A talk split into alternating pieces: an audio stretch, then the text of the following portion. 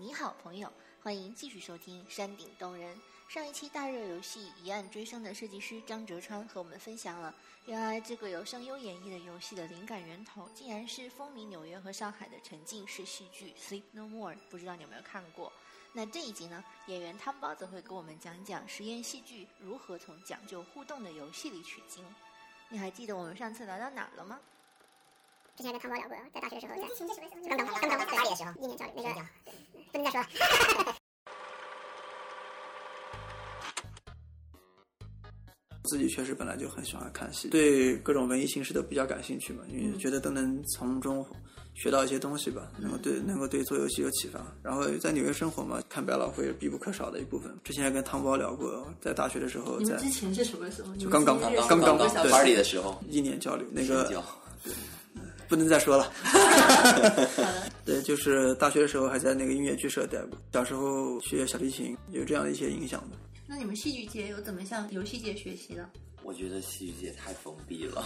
可能从我开始，我一直觉得就是沉浸剧跟游戏有很多很多的共同之处，所以之前也跟 More 的人也交流过。其实我自己观察到，游戏圈很多人都在去跟沉浸沉浸式戏剧的人去产生一些对话，因为真的设计哲学上有很多是相似的。所以我觉得渐渐的是能够去打破这个壁垒，而且我有时候也会去看一些这种所谓的这个实验戏剧，发现里面的一些互动戏剧、实验戏剧里面做所做的很多东西，其实对我们都很有启发，或者说他有意或无意的用了一些游戏设计的一些原理，对一些机制。比如说你星期四要做的那个一人一故事，其实也挺像游戏的。对，就是 playback theater 一个应用戏剧的模式。哦，可以简单说一下？原来是用来抚慰美国为了抚慰从越战战场上回来的士兵的，然后因为他们如果都靠心理咨询的方式来说，他们太孤独了那个模式，所以就在团体心理咨询的模式上发展出了一个戏剧模式，就是叫 playback theater，然后中文翻译叫一人一故事剧场，就每个人都有个故事。就可以在一个领航员，或者这样说，在一个主持人的引领之下，然后在这个主题下面，大家慢慢的从分享一个句子、一个情绪，慢慢的让大家去分享一个比较完整的故事。但每每每每一次他分享的一个情绪或者一个故事，场上都有乐师和演员会把他这个故事还原出来还给他。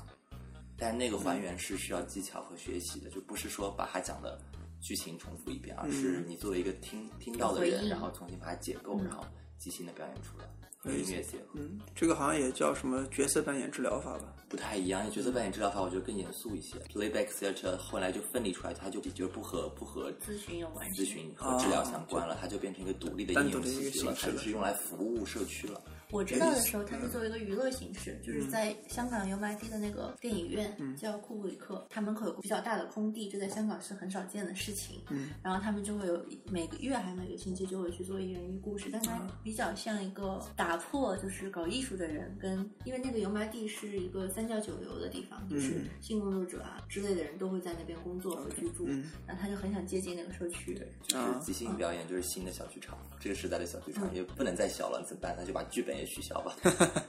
我觉得他们也挺聪明，因为这些人的故事往往是最戏剧化的，嗯嗯。然后就这些人讲，然后他们就搬个小板凳坐在那里，他们就开始演。嗯，之前我也看过一些即兴话剧，其实从机制上其实都挺游戏的，对吧？比如像说，给你每个人写一个纸条交给他们，对吧？然后把这个纸条演出来。在地上。你星期四要演的就是这样一场吗？星期四演的是一人一故事剧场，是相对较比较严肃，就是相对是要尊重观众给，因为他给的是个人体验。但是即兴喜剧，喜剧，令他说的那种扔纸条，那是即兴喜剧。观众给的建议只是一个灵感，不太需要特别尊重的，或者人可以用一个开玩笑、一个梗的方式对对对，你比如说地上扔一些纸条捡起来，你就必须要立刻开始讲那个台词或者做那个动作。对，但是怎么去处理进去，你的表演是你自己的方法。但是在一人一故事剧场里面来说，因为最后我们说这这这个礼物就是作为。作为我们听你这个故事的礼物，就还给你嘛。就比如说他讲了一个跟他妈妈的故事，然后他其实没有讲完，最后这个结局他们到底有没有和解或者怎么样？然后比如说这个演员觉得啊，那妈妈应该就是要和你和解吧，然后他就演一个大团圆的结局，这就是不可以的。啊，我以为这就是抚慰了呢。这不可以，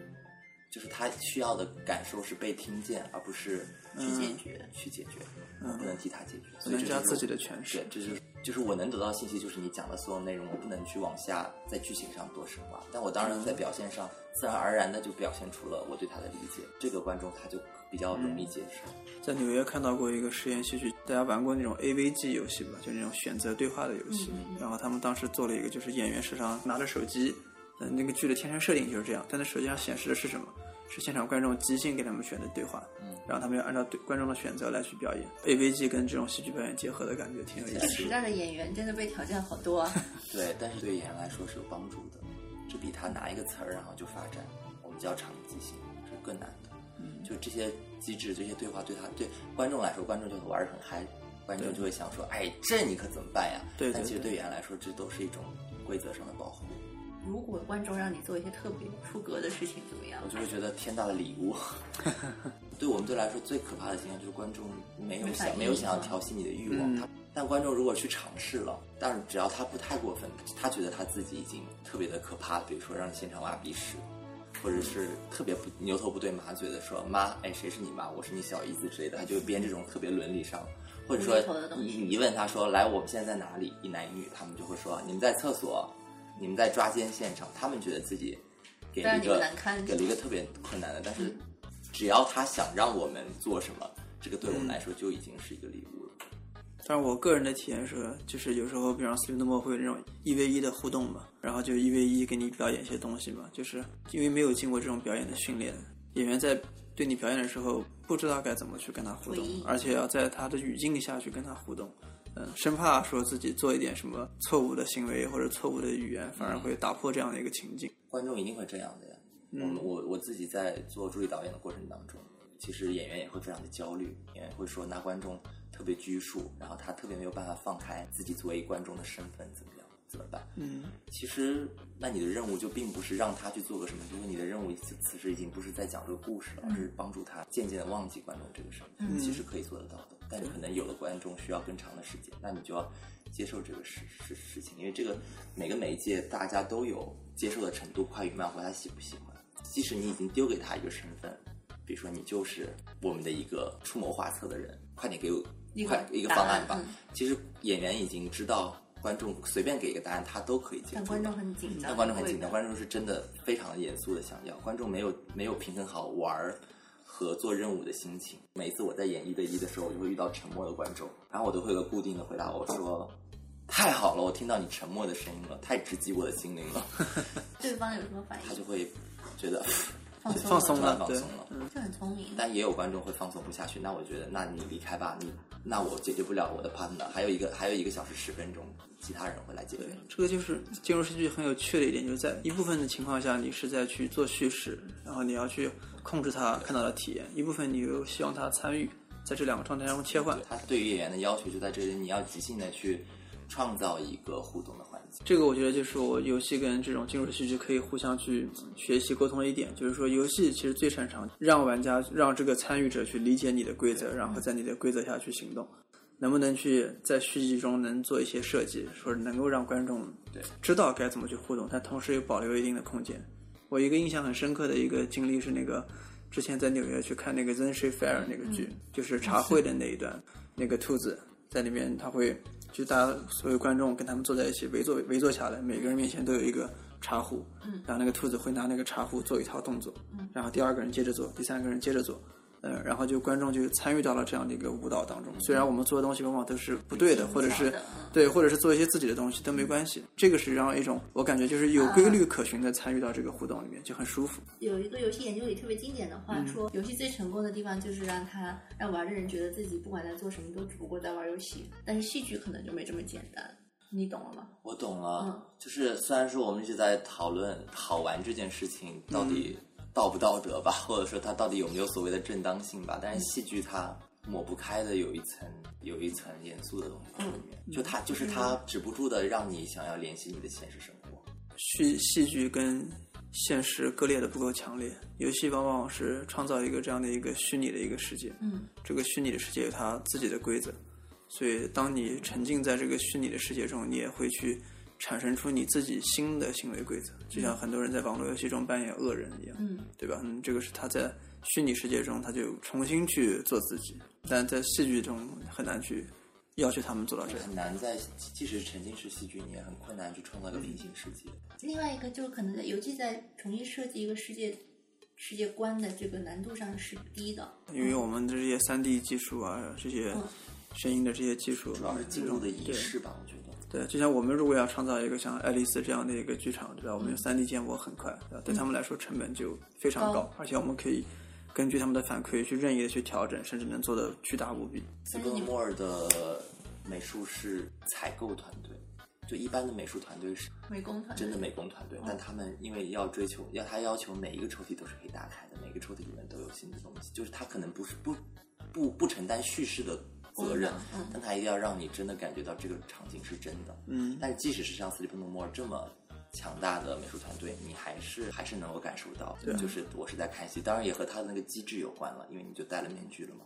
就你那个旁观者的那种身份意识还是非常的强烈。但你刚说那个进入仪式也是对的，因为我打游戏我始终是要有一个主机或者任何的屏幕，嗯，然后进入，但我是分隔开的，我身体不在那里。另外，我看到大部分东西是机器美学产生的东西，对的。这可能也是电影跟游戏的一个区别，就它的画质已经不一样了。我是个人觉得，因为我以前学信息管理嘛，游戏就是一个信息量特别大的一个媒介，对，所以它的一些空间也会更大一些。你要不要转行做游戏啊？说不定未来有一天就是可能就变成游戏演员游戏的是吗？对啊，游戏演员。现其实现在的游戏的配音演员，很多时候不只是配音的，嗯他们去带上那个三 D 捕捉设备，就他们就真的在演。如果有一个未来的某一年，你们这两个就 literally 结合在一起，应该也挺好玩的。进入的方式是游戏的进入方式，但表演是你来做的。如果说未来这个操控方式也获得一定的进化，嗯，革命。对啊，我们完全可以在线去表演戏剧，对吧？这样的话，剧场就解放了。可能对剧场工作者来说，他们不觉得这是解放，有的人就是觉得他需要一个距离感，就是你不能选择你的距离。那这个用游戏也一样能做我因为我很喜欢 LARP，live action role play，、呃，真人角色扮演游戏对。然后最近去开会遇到一个女孩，她做的是森林 LARP。她本来是真的想在森林里做的，但是天气，然后她又想做严寒，最后发现这个成本特别高，因为参与九一度你要照顾到很多东西。那最后她就跟一个做 VR 的人，啊，嗯，就合作了。其实他们就是在一个废弃的楼里面，但那个空间足够大，嗯然后那个空间的布局又很像他们模拟出来的那个森林，然后大家在里面玩了两三天。一个是新奇，没有这样玩过；另外一个就是他们设计的还是蛮好的，所以很开心。嗯，这个挺有意思的。对，LARP 其实是个特别有意思的，就是有点介于戏剧跟游戏之间的一个产物。在中国做的一个难度就是大家都觉得要设计更多，就是不能开放更多。Role play 这个东西还是挺有门槛的。如果大家从小没有经过这种训练的话，就一样嘛，就跟我去进入学戏剧一样，就不知道该怎么去演了。你从小就领先了我们，太太爱演戏了。嗯也还好吧，我就是习惯去操控别人的情绪，通过演戏的方法，所以是个好销售嘛。是个好销售。但其实我特别怵做销售这个事儿，因为我特别怕在就是给别人卖东西这个事儿，我总觉得我在骗人。演戏不是在骗人演？戏不是在骗人，好的演戏不是在骗人，好的演戏就特别真实，嗯，好的演员特别真实，拿特别真实的部分来演戏的演员特别真实，就像那个。就他们的配音演员也是，我相信他那个声音不是第一次出现。哎，我我们之前有讨论过这个问题，刚好有聊到。嗯，我有问过汤包，因为我是一个女的，他是一个男的。哦，然后我就玩的时候，男性的声音辨识度是非常高的，嗯，女性是很低的。是的，嗯，这个其实挺有意思的，就是一个是我觉得客观上是有一点这样的情况的，嗯，还有一个，但其实也是一个中性的表达，就是我我们当时请的很多这些女的配音演员，因为女性就是声音好听，往往会有这种加分，会有散发这些女性魅力，所以他们在配以往的这种，他们在做以往作品中，他们太习惯于用这样的一套方式来演绎了，嗯。就这种好听，萝莉腔、嗯。什么淑女腔，就这些这些这几个套路，导致于导致当我们去想让他做一些特别真实的表演的时候很难。一个非常明确的一个数据就是，我们的配音的时候，女演员身上花的时间都比男演员要多，就是调整他们的这个调整调整，对，都要花的时间都要多。男演员甚至有有厉害的那种非常老的演员进来一遍过就走了。我知道后期人物多的时候，我觉得女人的声音真的太难分辨了。然后我还在想，是不是因为我是个女的，所以我会对异性的声音比较敏感，嗯，也可以说是我们这个剧本对女性的设计不够多元化吧。不够丰富，有设计出丰富的。就是我们之前引入女性主创的时候，就说能能看能不能改一改我们的直男剧本。对，哇，这个觉悟好高啊！对，但我我还是觉得总体上来说，配音的质量很高，但是有点太高。但我觉得大部分观众，呃，不，那个有那说观众，那个玩家应该不不会不会像我这样子，但是我有的时候会突然觉得太精致了，这个声音就是太表演了。呃，演的太太明显了。但如果他突然有一个声音特别真实，就比如说像你这样的声音，就就是 你每次的笑声都非常的对，就是一个真真实的对人对的是这样，就他会越讲越懒，然后他有一些空间，就比如说识字，然后他会说一遍，然后他说，哎，我再说一遍吧，哎，怎么样？就是这种东西，就是我们创作过程是这样的，我们剧本写出来之后，不是直接拿去给配音演员配的，对，我们都自己先演一遍，对，找同事啊什么自己演一一个遍，demo 对吧？对，做一个 demo，然后这样我们才知道这个剧本大概质量是怎样的，然后会去做一些调整，等到非常完备了才拿去给配音演员去演，对，所以就发现就是找那些同事配，其实效果挺好，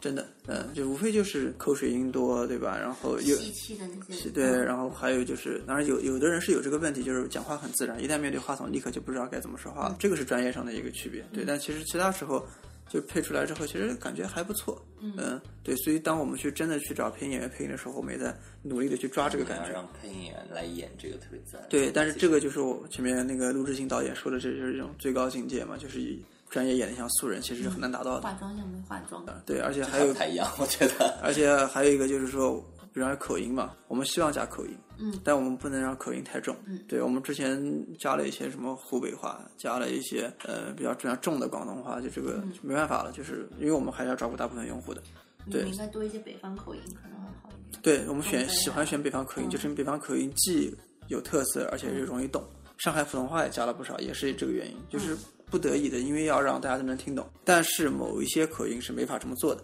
比方当时我们想让某个人那个四川口音，嗯，呃，或者是那种湖南口音，我们想让他说，你把你的口音减弱一点，就像是一个湖南人在跟你聊天，但是他的普通话又不那么标准的这样一个状态，这个是非常非常难的就，比较困难。基本上做不到。对啊，就这个时候就是很多时候素人反而会有很多优有个势。优势吧，因为他自然就会讲成这样。是要去演的话就比较那你们这次用 UP 主可能就会不一样吧？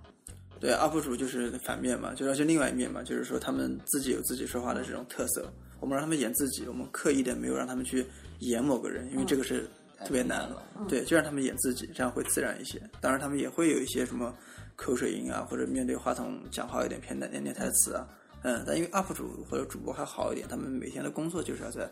话筒面前去说话，对，所以会好一点。所以好聪明啊！嗯，对，所以最后呈现出来的效果，当然也有玩家会说觉得尬，但是整体还是还不错。更多的是一种跟这种所谓的 KOL 的一个新的一种互动方式吧。就以往这种带流量的人，对不对？去做宣传，对他只能去做做宣传，但这个其实就挺没意思的嘛，这种互动，对吧？但是他们真正参与到这个作品中来，而且我们就是以他们为素材，我们的作品都是，就是我们确定跟哪些这个主播合作之后，我们都是根据他们的这个人设又再润色一遍，就把他们对把他们做成素材来参与到游戏中，这个其实一个更有意思的一个互动方式。嗯我们游戏上线之后，这些主播基本上都第一时间就播了。我们其实并没有要求他们说你们一定要播，说你们来演就很好了，让他们都播了。播完之后，也有主播播完之后说很荣幸参与这个作品，而不是特别功利的说啊这个这个作品啊我来安利一下这样。八点二十分发，对对，我觉得他就是和和和玩家之间的这个距离掌握的非常的巧妙。你都是怎么做到呢？你作为一个长得像李志的人，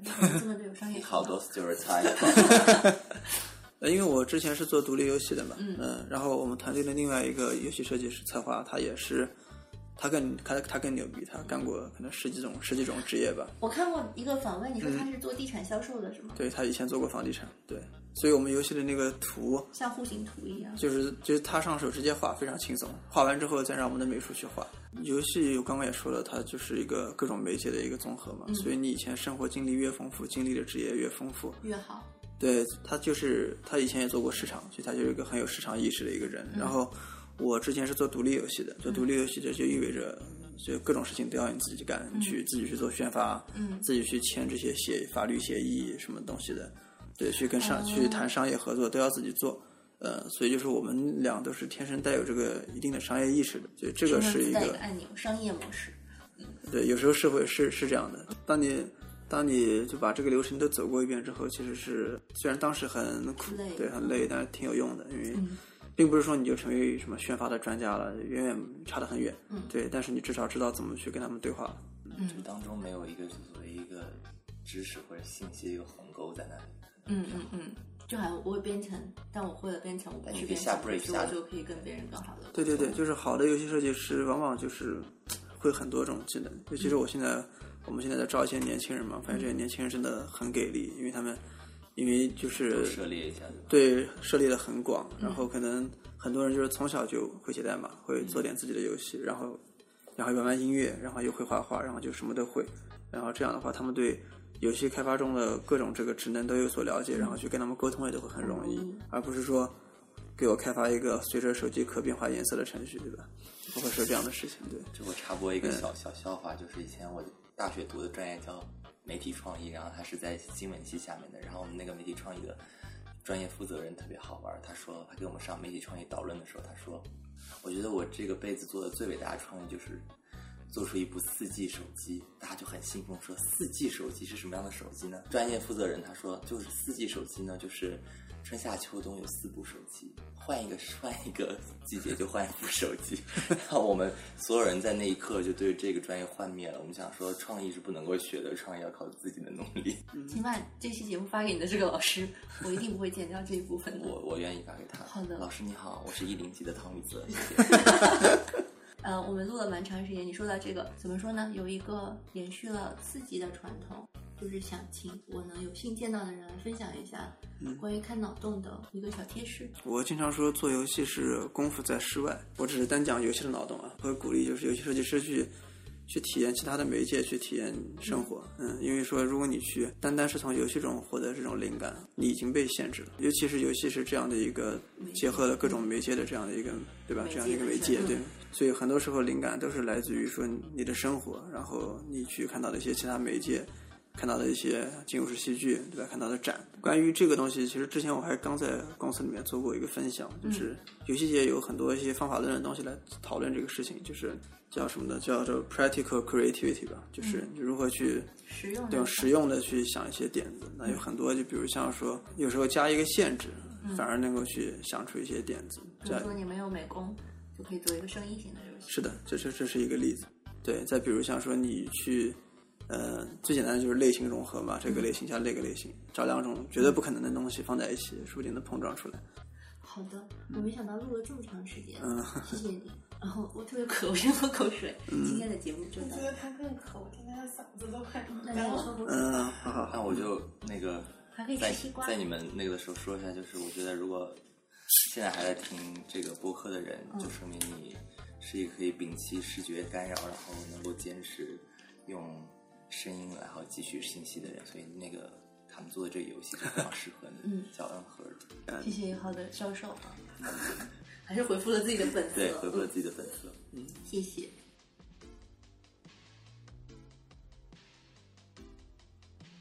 其实录完这期节目已经差不多到了半夜，而那天的第二天是个该死的星期一。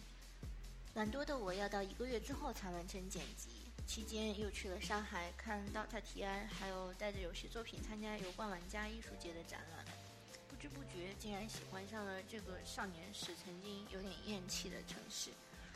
我想最重要是到今天我才发现这里有很多很多有趣的人吧。这过去的一个月有高潮也有低谷，身边很多从事创作型工作的朋友似乎也在经历同样的潮起潮落，或者创作开脑洞，就跟生命本身一样，总是这么的无常。今天的开心不能保证明天还能持续，